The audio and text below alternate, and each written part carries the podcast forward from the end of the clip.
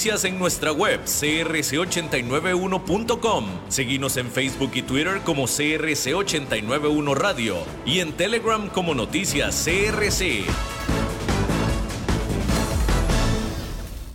CRC 89.1 Radio y Cadena Radial Costarricense no se hacen responsables por las opiniones emitidas en este programa. Transcomer, puesto de bolsa de comercio, presenta a las 5 con Alberto Padilla.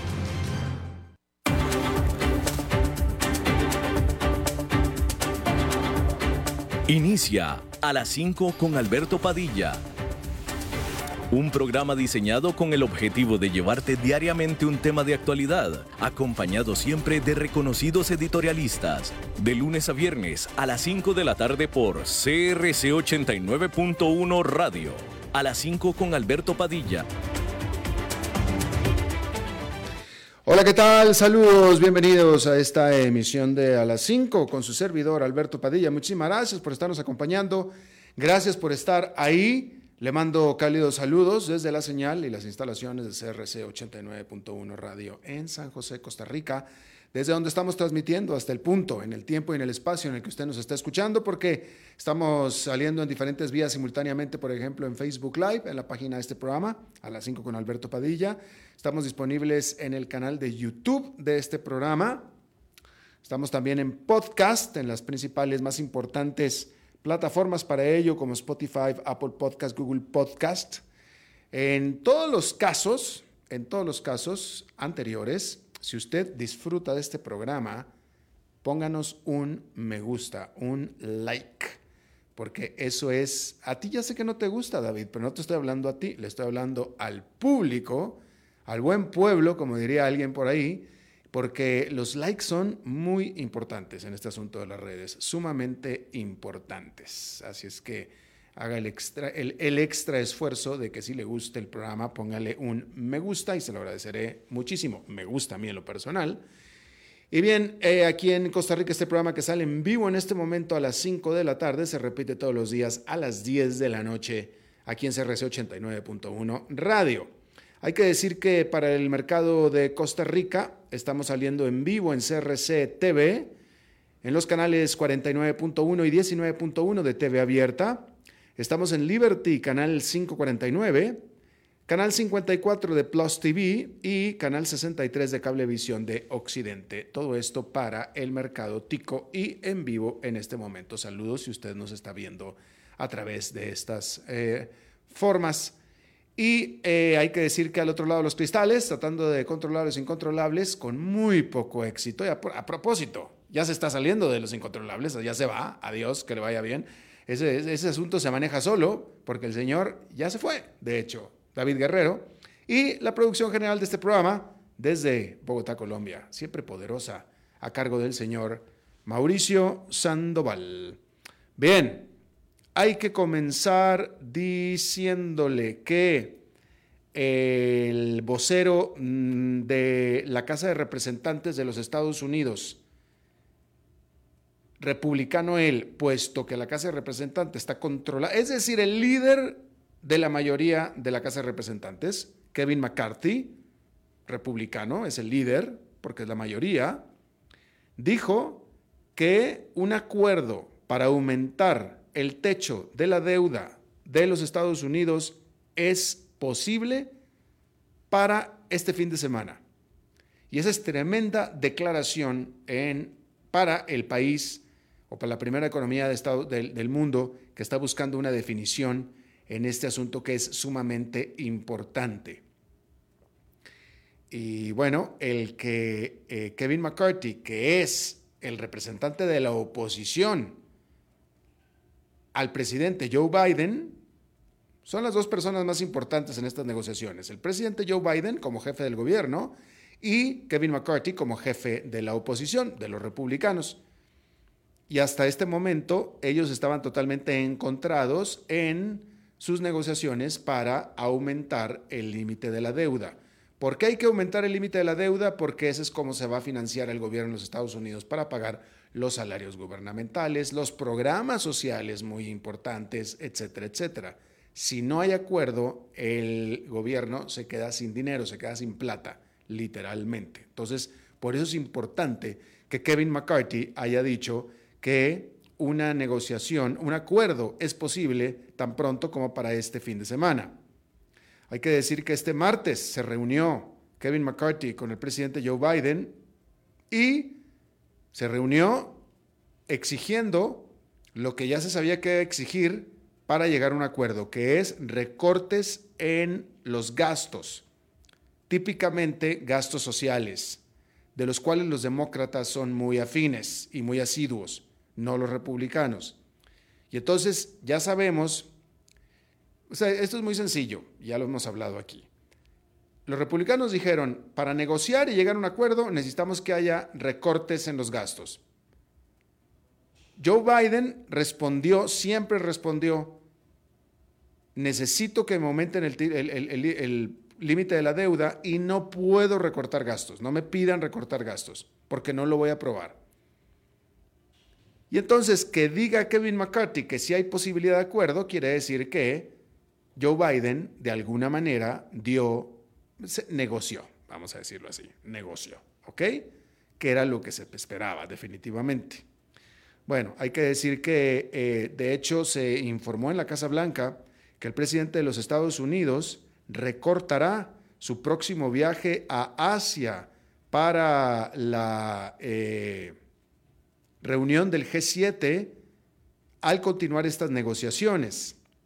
Si está yendo, la nota dice que va a Asia, pero si es para la reunión del G7, entonces debe estar yendo a Japón, que es miembro del G7, es el único miembro Mm, eh, asiático del G7, así es que debe ser este, este, esta visita a Japón y la va a recortar.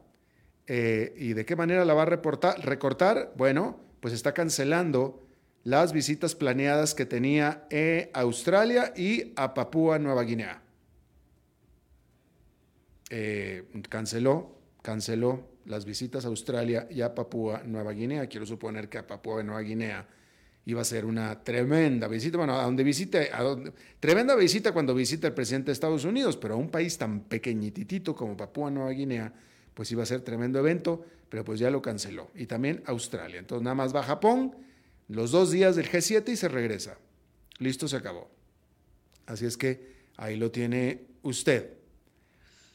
Hay que decir que eh, la Corte Suprema de Ucrania despidió a su jefe judicial de nombre, vamos a ver si lo puedo leer, Bzesvelod Niasev, luego de que éste fuera arrestado bajo cargos de corrupción. Los fiscales alegan que Niasev recibió un soborno de nada más 2.700.000 dólares por parte de un oligarca de nombre Konstantin Shevago a cambio de un veredicto favorable. Shevago niega esta acusación.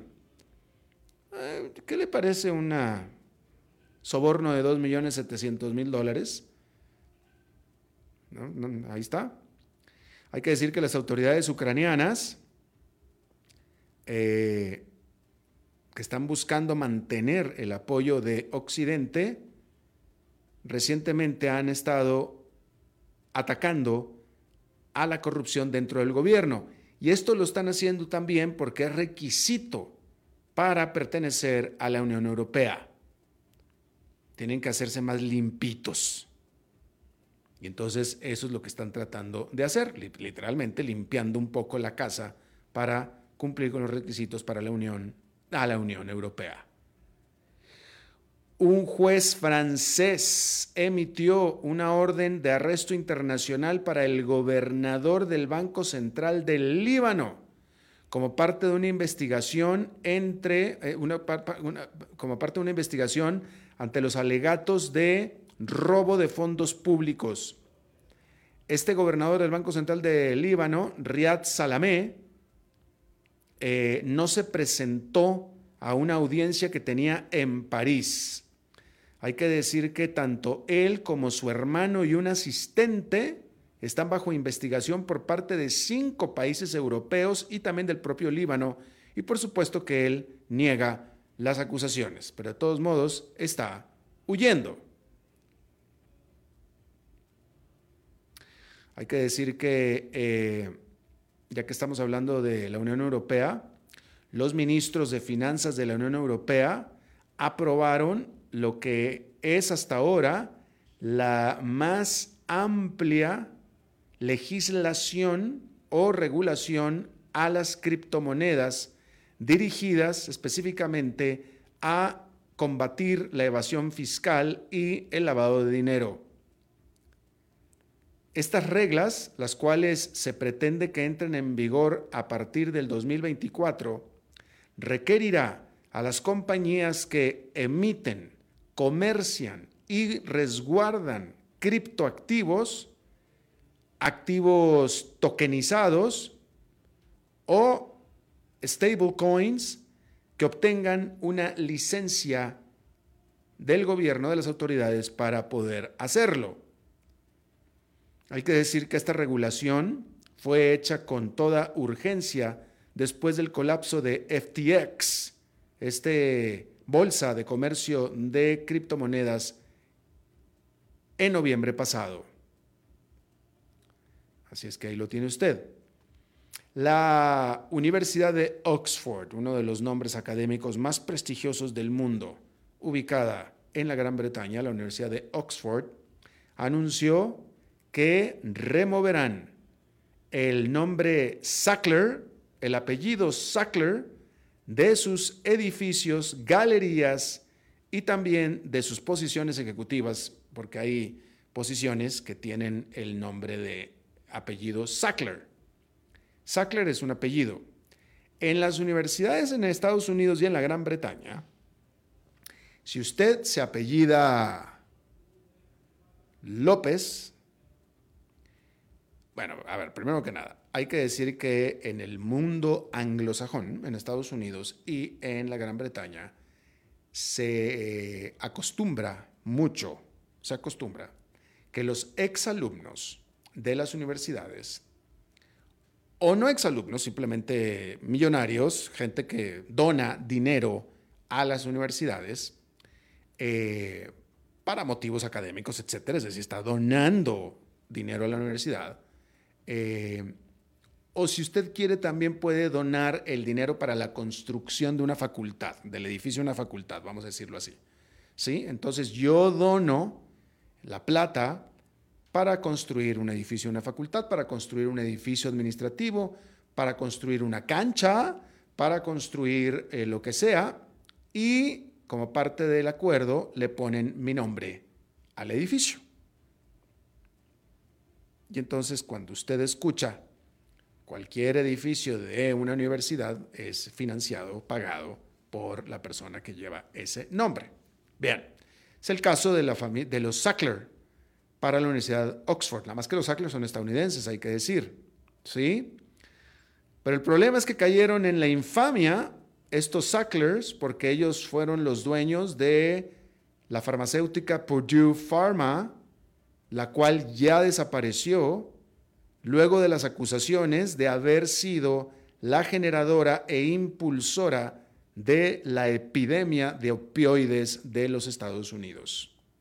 Hay que decir que Oxford University venía siendo muy criticada por mantener sus vínculos con la familia después de que otros caridades que habían recibido donaciones por parte de los Sackler, incluyendo el Museo Británico, habían ya deshecho todas sus relaciones y sus ligas con los Sackler. El, único, el último que faltaba era la Universidad de Oxford. Lo que sí aclararon es que sí se van a quedar con el dinero que les donó. Eso sí, van a quitarle el nombre a los edificios, etcétera, pero el dinero, lo caído, caído, ya se quedó. Así es que, bueno, pues ahí lo tiene usted. Por cierto que a los Sackler también les dieron una multa si mal no recuerdo en este momento, de mil millones de dólares que tuvieron que pagar por este asunto de los opioides en los Estados Unidos. Bien, hay que decir que el presidente ejecutivo de la empresa OpenAI, que en realidad es OpenAI, que sería, eh, para, en todo caso sería inteligencia artificial abierta, pero la empresa se llama OpenAI, sugirió que los reguladores estadounidenses deberían de tener el poder para emitir licencias y auditar la inteligencia artificial, los modelos de inteligencia artificial. Es decir, está pidiendo una regulación cerrada a la inteligencia artificial este jefe de OpenAI. Esto lo dijo ante un testimonio ante el Congreso de los Estados Unidos, este hombre Sam Altman, este joven, cuya startup fue la creadora de nada y menos que del chat GPT y recomendó que las firmas de inteligencia artificial, las cuales se están expandiendo como hongos, se les dé guías sobre qué es lo que se espera de ellas en términos de la transparencia. Hay que decir que específicamente Estados Unidos hasta ahora ha asumido una política bastante liberal hacia la regulación de inteligencia artificial es decir, no ha hecho nada, básicamente. A diferencia de lo que ha sucedido, ha venido sucediendo en la Gran Bretaña y en la Unión Europea, que es lo mismo que ha sucedido con lo digital y con toda la tecnología en general. Estados Unidos es mucho más libertaria, mucho más, eh, pues, ¿cómo lo podemos decir? Eh, libertaria, mucho más libertaria, mucho más este, pro reglas del mercado, del mercado libre eh, que el mercado sea el que regule, usted sabe, y lo mismo está haciendo con la inteligencia artificial. Es interesante porque muchos, o sea, aquí ha habido mucho debate en ese sentido, y gente muy importante ha hablado y ha dicho acerca de los riesgos que representa la inteligencia artificial. Y aquí está el papá de ChatGPT, nadie menos que el papucho de ChatGPT diciendo, señores, regúlenos. Y él mencionó que efectivamente la inteligencia artificial, o sea, él, él es uno de los que dice que la inteligencia artificial puede tener muchos malusos, puede usarse para mal. Que es, o sea, él está de acuerdo con lo que se ha estado viniendo diciendo acerca de la inteligencia artificial. Él está de acuerdo. Y él está pidiendo, y yo creo que es una manera de curarse en salud, para que después no le vengan con cosas, él está pidiendo, regúlenos de una vez. Y pues sí, yo me, parece que es una, una eh, idea buena porque después sucede, como ha sucedido en otras instancias o otras compañías incluso, con Microsoft sucedió, eh, etcétera, donde las dejan, con Amazon ha sucedido muchísimo también, donde las dejan crecer y las dejan crecer y las dejan crecer y las dejan crecer, de pronto se hacen demasiado gigantes, empiezan a, causar temores de dominación y después las quieren hacer más chicas.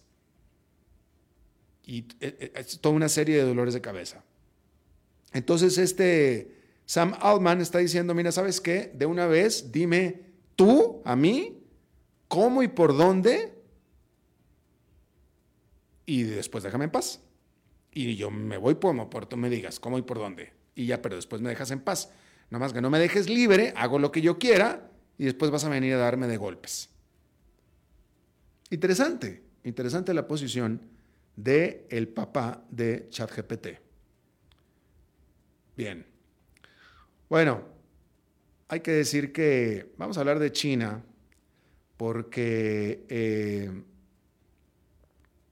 hay que decir que lo único bueno que hoy en día podemos decir acerca de la desastrosa política de COVID-0 en la que se llegó a cerrar por completo la actividad en ciudad, una ciudad tan grande como es Shanghái,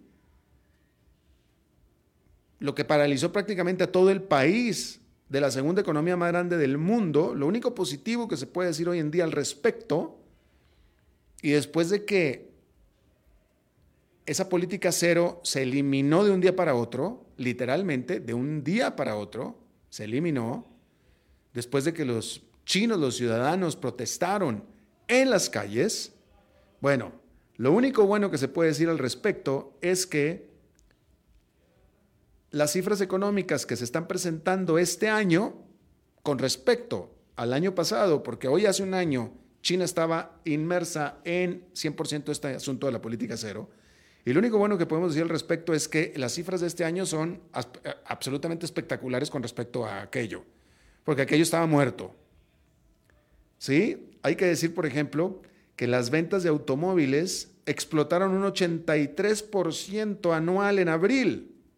Imagínense usted, un 83%.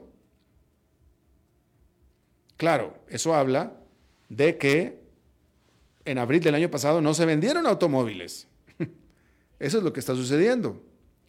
De acuerdo a la Asociación de Productores de Automóviles de China. Las ventas comerciales a abril subieron o fueron un 18,4% antes de ajustarse la inflación. ¿sí? Sin embargo, hay que decir que estas cifras, si se compara con lo que se esperaba, con lo que se estimaba, con lo que se adelantaba, la verdad es que son bastante, bastante débiles. Porque algunos analistas estaban esperando que las ventas comerciales hubieran subido por encima de un 20% e incluso más cerca del 30% o hasta arriba del 30%. Hay que decir que otros datos que se liberaron este martes también mostraron que la producción industrial se expandió por solamente 5,6% en abril en su medición anual con respecto a abril del año pasado. Es 5,6%. Se estaba esperando más de un 10%. Entonces, ¿qué está pasando? Hay que decir que lo que sea que está rebotando de la economía china está muy concentrado en el comercio, en el transporte y en eh, la hospitalidad. Y como esta recuperación precisamente está concentrada en solamente unos cuantos sectores de la economía, pues no se espera entonces que sea muy duradera.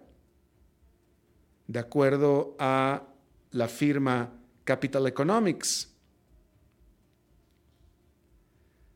Hay que decir que esta firma, Capital Economics, está esperando que el crecimiento general de la economía de China incluso supere de manera holgada el objetivo de este año de 5% de crecimiento. Sin embargo, se espera que el próximo año se debilite y vaya para abajo el crecimiento económico de China. Y eso son las cifras de abril. Hasta antes de abril estábamos hablando de un gran rebote de China, pero conforme está empezando a avanzar el año, todo parece indicar que el crecimiento de China no está tan bueno como se había pensado. Ahí lo tiene usted. Todo esto es importante porque estamos hablando de la segunda economía del mundo, principal socio comercial de varios países de América Latina.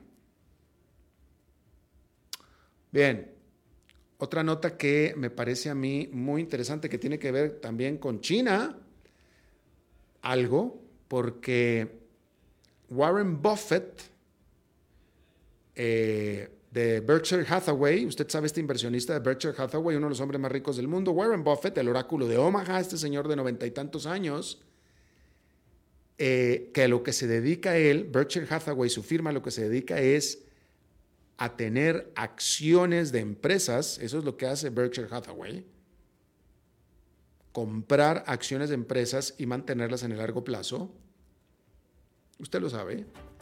Bueno, pues hizo un movimiento que está, que causó sorpresa y está causando estupor y francamente tengo que decir que le está helando a la sangre a más de uno, porque es un movimiento muy atípico de Warren Buffett, quien está acostumbrado a quedarse con las acciones que compra por un buen plazo y por lo que hizo y por la razón que lo hizo. Warren Buffett o Berkshire Hathaway vendió toda su posesión que tenía de acciones de la empresa TSMC, que es nada menos que la más grande productora de microprocesadores de chips del mundo.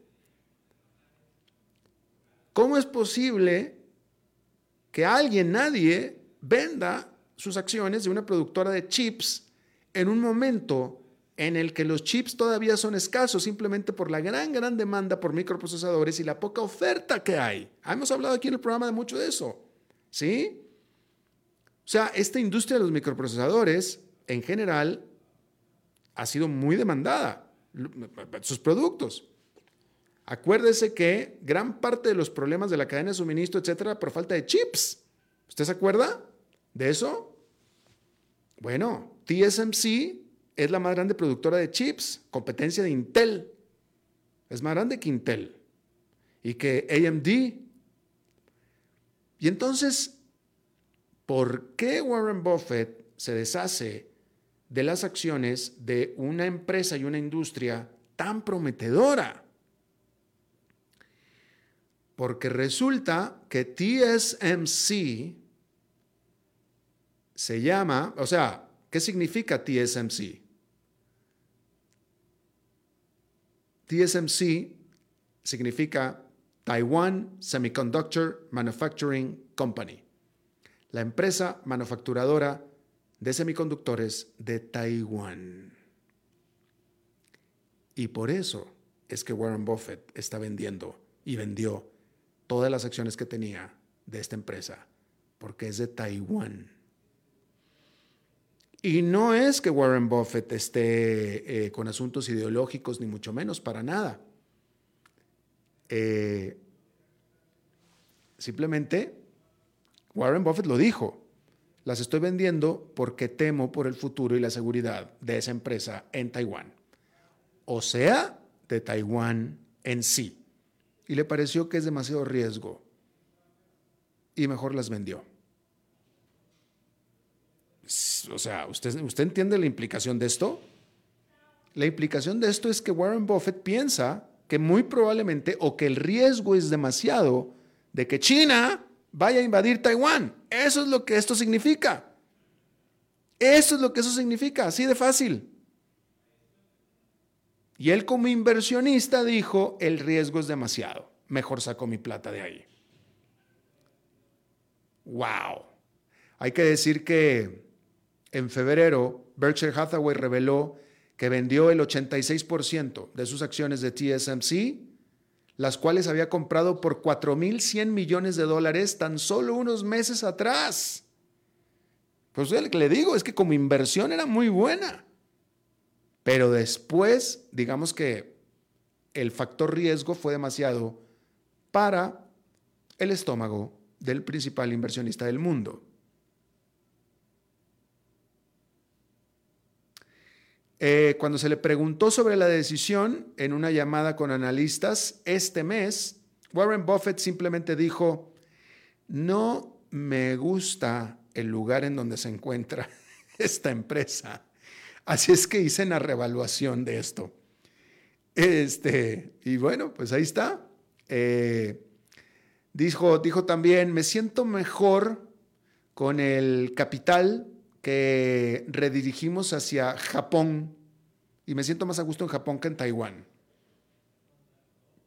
Y eh, desearía no haberlas tenido que vender, pero esa es la realidad de las cosas, fue lo que dijo Warren Buffett. Eh, a pesar de esta venta, o sea, Warren Buffett, fíjese lo que dijo Warren Buffett, porque él no tiene ningún problema con la empresa, tiene un problema con el riesgo sobre la empresa. Él dijo, dijo, se trata, TSMC, de una de las empresas mejor administradas y más importantes del mundo.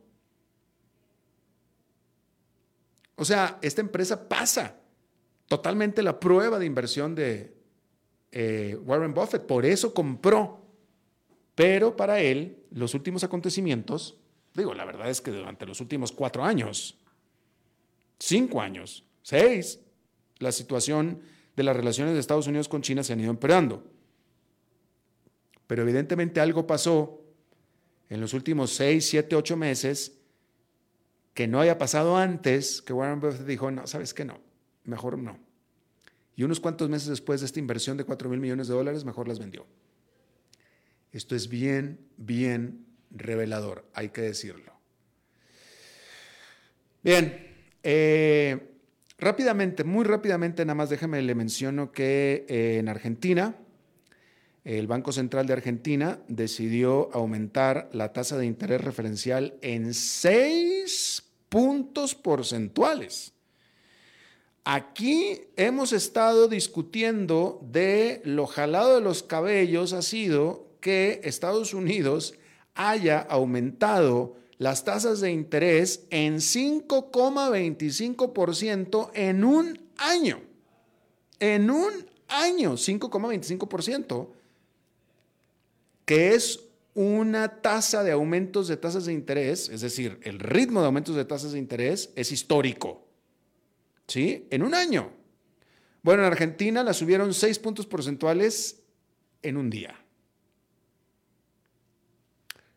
¿Cuándo es cuando una economía sube sus tasas de interés en seis puntos porcentuales de un plumazo?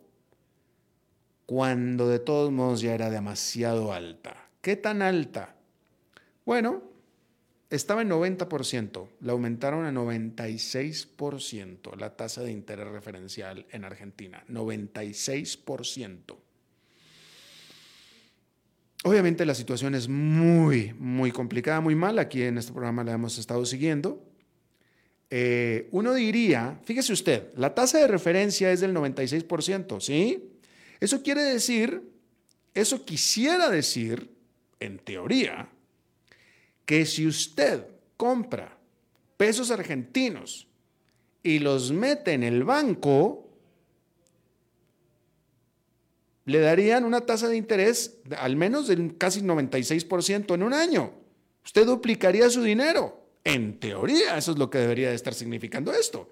Usted compra un eh, mercado de dinero, una, una, un bono mete el dinero en el banco en Argentina, usted tendría que estar recibiendo una tasa del 100%, es decir, su dinero se duplica en un año, ¿no? Eso tendría que, que, significar.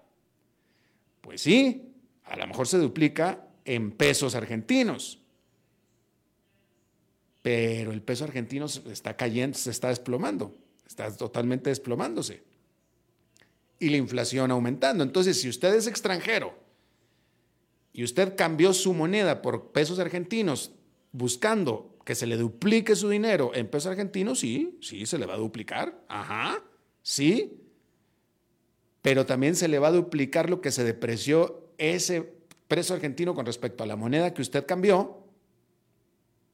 Y la inflación en Argentina está arriba del 100%.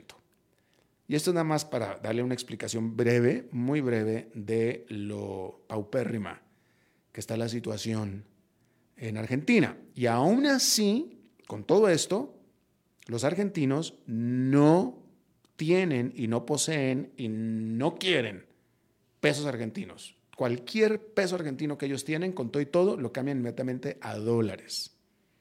Y ese es el problema que están teniendo en Argentina. Tienen cero, cero confianza en su moneda, cero confianza en su economía, cero. Ahí está. Tasa de interés referencial del 96% anual. Obviamente la inflación es mucho mayor. Vamos a hacer una pausa y regresamos con nuestra entrevista de hoy. A las 5 con Alberto Padilla por CRC 89.1 Radio. Estamos aquí reunidos para celebrar lo que será una unión, esperemos eterna, entre ustedes dos. Luisa, ¿tenés suficientes activos líquidos en tu portafolio de inversión? Sí, y lo tengo bien diversificado por nivel de riesgo. Jorge, ¿tenés ya listo tu fondo de emergencia? Eh, primero que todo, no. Y segundo, Luisa, ¿No se supone que este era el padre que nos iba a casar? Ay, no, amor. Eso todavía no. Este es un asesor de Transcomer y bueno, tenemos que hablar de tu falta de fondo de emergencia. Transcomer, puesto de bolsa de comercio. Construyamos juntos su futuro. Somos expertos en eso.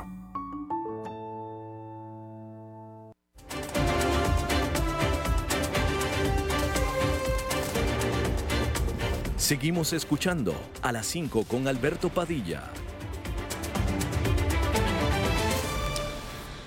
Bien, vamos a hablar de un caso eh, que está sucediendo en Venezuela. En Venezuela, esta semana eh, falleció una persona quien había sido empleado ejecutivo de PDVSA y quien estaba bajo el resguardo de las autoridades eh, acusado de un acto de corrupción dentro de PDVSA. El asunto cobra relevancia porque resulta que es el segundo acusado en este caso de corrupción específico dentro de PDVSA, el segundo acusado que fallece bajo resguardo de las autoridades en menos de un mes. Entonces, cuando murió el primero, pues ok, pero ya que murió el segundo, ya el mundo está empezando a tomar atención y vamos a que nos explique de qué se trata. Está con nosotros Xomin Laceras Leizaola. Él es periodista venezolano. Él está radicado en Bogotá. Es presidente de la Asociación Diálogo Ciudadano Colombo Venezolano. Eh, y también, bueno, pues es investigador y académico. Eh, Xomin, eh, ¿tu nombre Xomin? ¿Lo estoy pronunciando bien? Xomin, Xomin. Xomin. Bien. Xomin, sí, como CH. CH, Tommy. Ah, bueno, te agradezco muchísimo, Tommy. Gracias por estar con nosotros. Oye, platícanos exactamente cuáles son las circunstancias sobre este caso en particular y sobre estas muertes. Bueno, efectivamente, Alberto, en primer lugar, un placer estar contigo y con toda tu audiencia. Efectivamente, eh, eh, se han producido estos dos casos en, muy poco tiempo, pues en, prácticamente en el, en el transcurso pues, de un mes y además son eh, dos personas que, digamos, que han sido detenidas en el marco, pues, del mismo caso, ¿no? De, corrupción que, se ha venido investigando en, en Venezuela.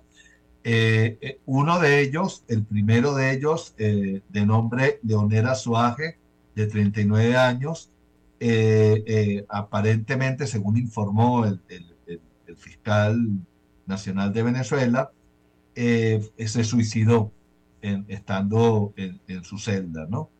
Y en este eh, segundo caso, que es Juan Almeida, eh, Juan Almeida eh, estaba preso, pero estaba en, preso domiciliario, estaba en su casa y también falleció aparentemente de, algún tipo de, causa natural, según informaron las autoridades.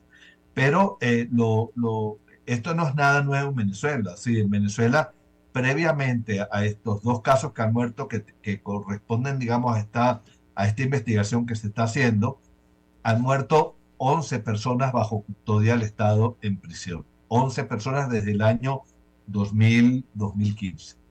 Entonces, eh, eh, esto sucede pues en un país donde, bueno, la justicia, como todos bien sabemos, no es una justicia independiente, en un país donde todo es muy opaco, eh, donde no, no, no, hay información, digamos, clara, la libertad de prensa, por supuesto, está pues muy, muy, muy constreñida y donde eh, eh, pues los tribunales obedecen a, las órdenes del, del, Ejecutivo Nacional, ¿no? Entonces, todo lo que sabemos es siempre por fuentes, digamos, de organizaciones no gubernamentales, que son las que se encargan pues de defender a los detenidos políticos y que consiguen información y han venido poco a poco pues dando a conocer eh, todos estos casos, ¿no?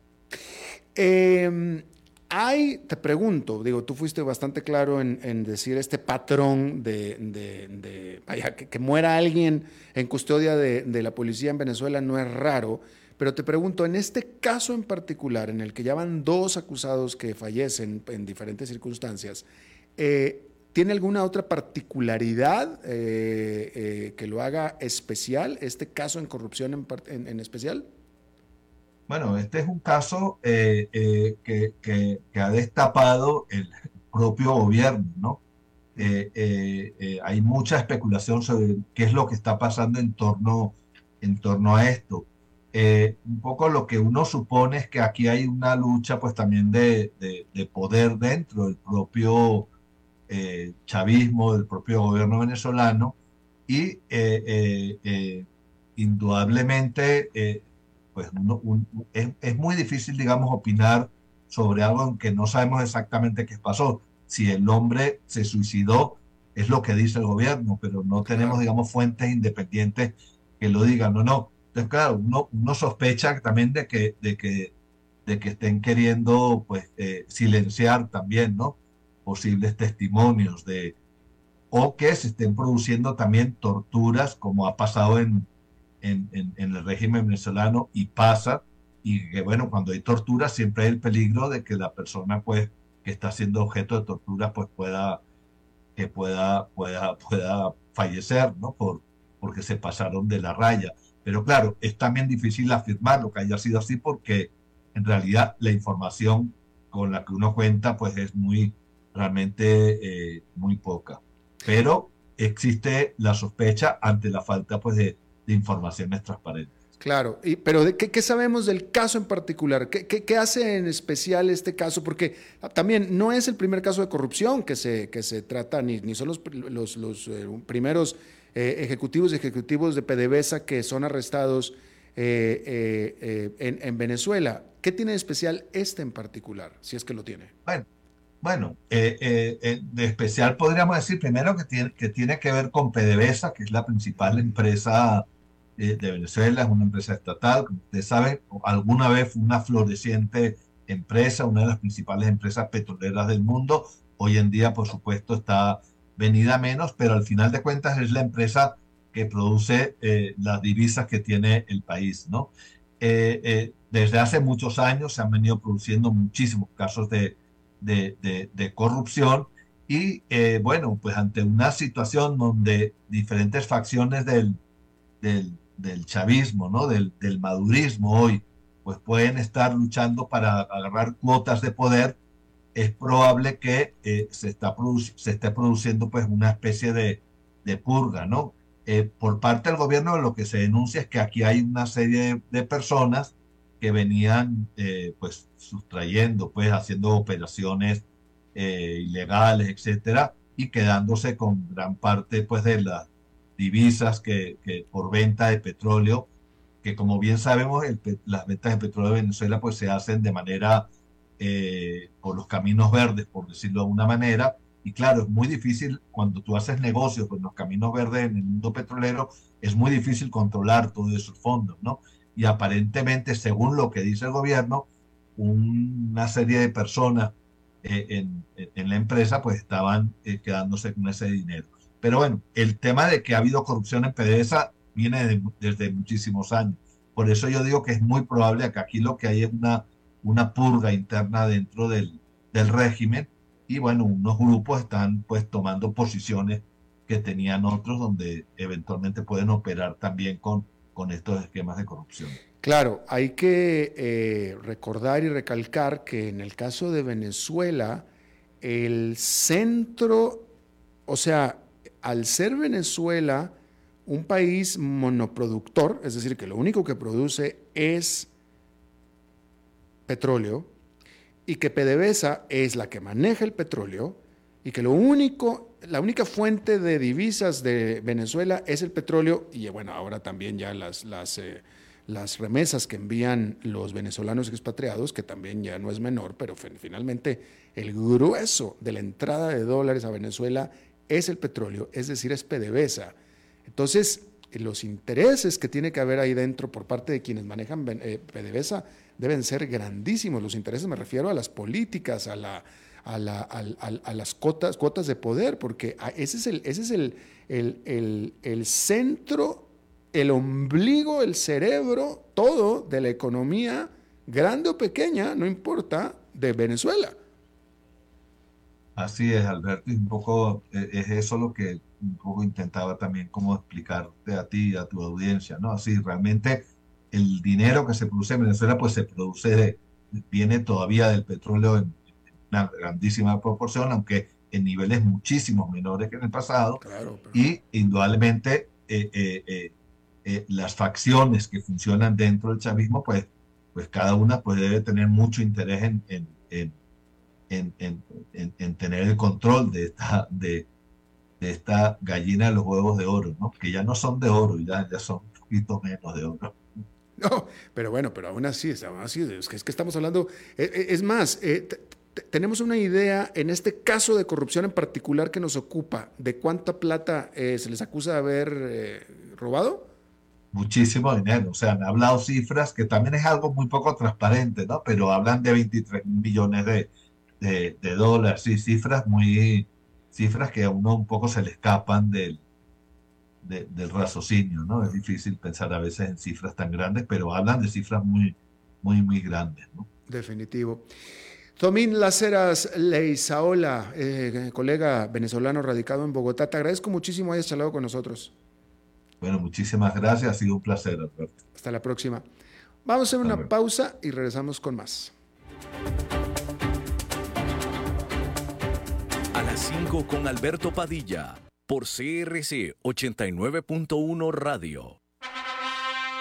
Estamos aquí reunidos para celebrar lo que será una unión, esperemos eterna, entre ustedes dos. Luisa, ¿tenés suficientes activos líquidos en tu portafolio de inversión? Sí, y lo tengo bien diversificado por nivel de riesgo. Jorge, ¿tenés ya listo tu fondo de emergencia? Eh, primero que todo, no.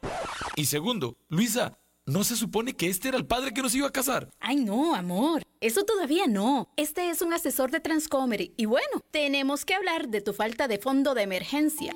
Transcomer, puesto de bolsa de comercio. Construyamos juntos su futuro. Somos expertos en eso.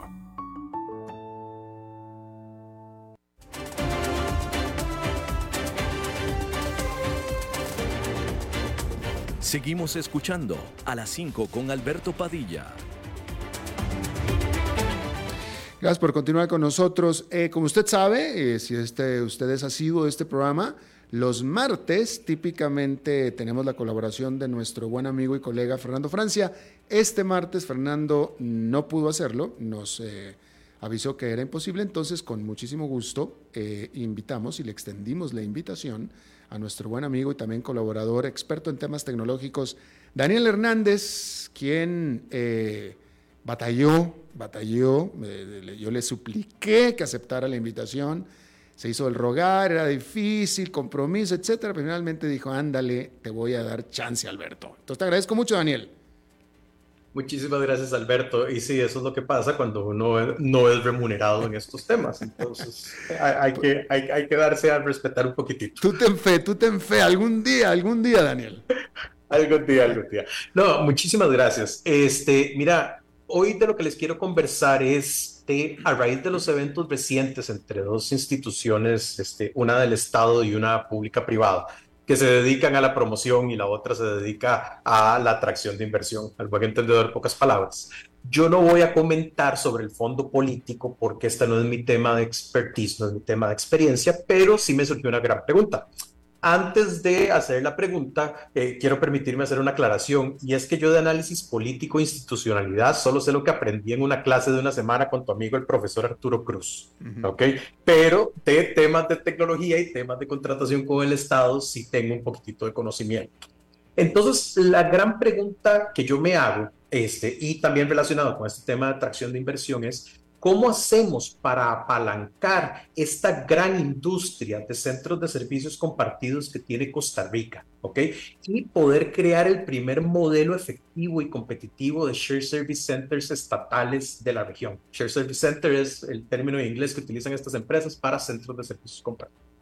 Ahora, aquí me estoy metiendo en un tema escabroso y lo que voy a hacer es tratar de eh, permitirme soñar un poquitito y aportar la perspectiva desde el sector privado. ¿No? ¿Y por qué digo escabroso? Porque yo entiendo cuáles son las restricciones y la realidad de tratar de hacer una reforma estatal de lo que voy a idear, para llamarlo de alguna forma, y lo que me gustaría exponer. Pero empecemos por algo. Al Estado costarricense hay que reconocerle grandes esfuerzos que ha hecho como los de gobierno digital o ventanilla única del Estado. ¿ok? De cara a los ciudadanos son grandes herramientas para la gestión del día a día. Cuando yo estoy en el extranjero, una de las cosas que presumo es Sí, claro, eso en mi país se llama Simpemóvil y lo tenemos desde hace muchos años, cuando por ejemplo me vienen a hablar del sistema PIX en Brasil, ¿ok? O les digo, mira, no hay problema, con firma digital lo puedo hacer desde cualquier parte del mundo, pero ya es momento de dar el mismo paso a lo interno de las instituciones. ¿Ok?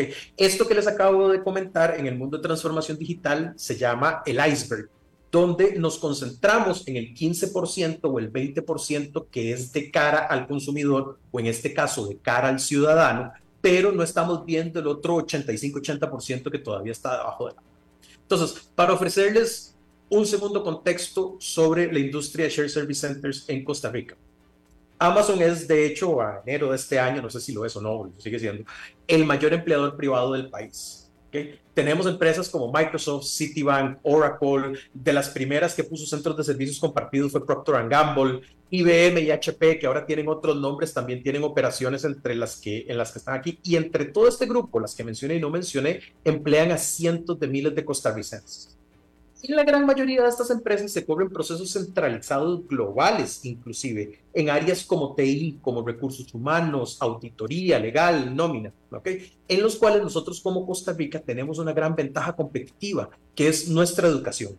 Las mismas empresas lo dicen, sin duda alguna, no somos el país más barato, pero la relación costo-beneficio que ofrecemos es muy buena para ellas, ¿ok? Esto significa que ya tenemos aquí cientos de miles de personas con conocimiento heredado de las mejores compañías del mundo de cómo gestionar este gran centro de servicios. Entonces, si yo tuviera un genio en una lámpara que me concediera el deseo de reorganizar el estado de cero, entre las muchas cosas que haría, lo más lógico e intuitivo que haría sería dividir las instituciones públicas por áreas funcionales, ¿ok? Y tener un gran centro de servicios compartidos que preste atención en todos los procesos que acabamos de mencionar.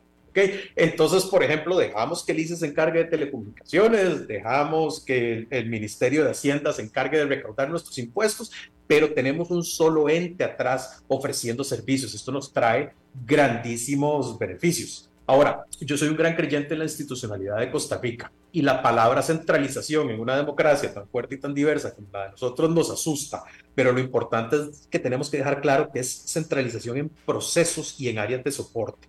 La autonomía de poderes y de instituciones no debería estar en... Solo para ejemplificarte rápidamente, hablemos de las municipalidades. Costa Rica tiene 82 cantones que es muchísimo para un país de 52 mil o 51 mil metros cuadrados. Eso significa 82 municipalidades, eso significa 82 encargados de TI, 82 opciones de software para gestionar, 82 interconexiones con los bancos, 82, 82, 82, ¿ok? Y lo multiplicamos así. Todos trabajando de forma distinta y con recursos muy, muy distintos entre municipalidades que son ricas y municipalidades que son pobres. Esa es lastimosamente nuestra realidad. Y ojo, esto es solo un área de una parte del aparato estatal costarricense.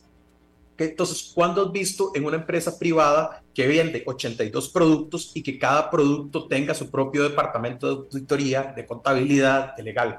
¿Me entiendes el punto? Todas esas cosas se consolidan.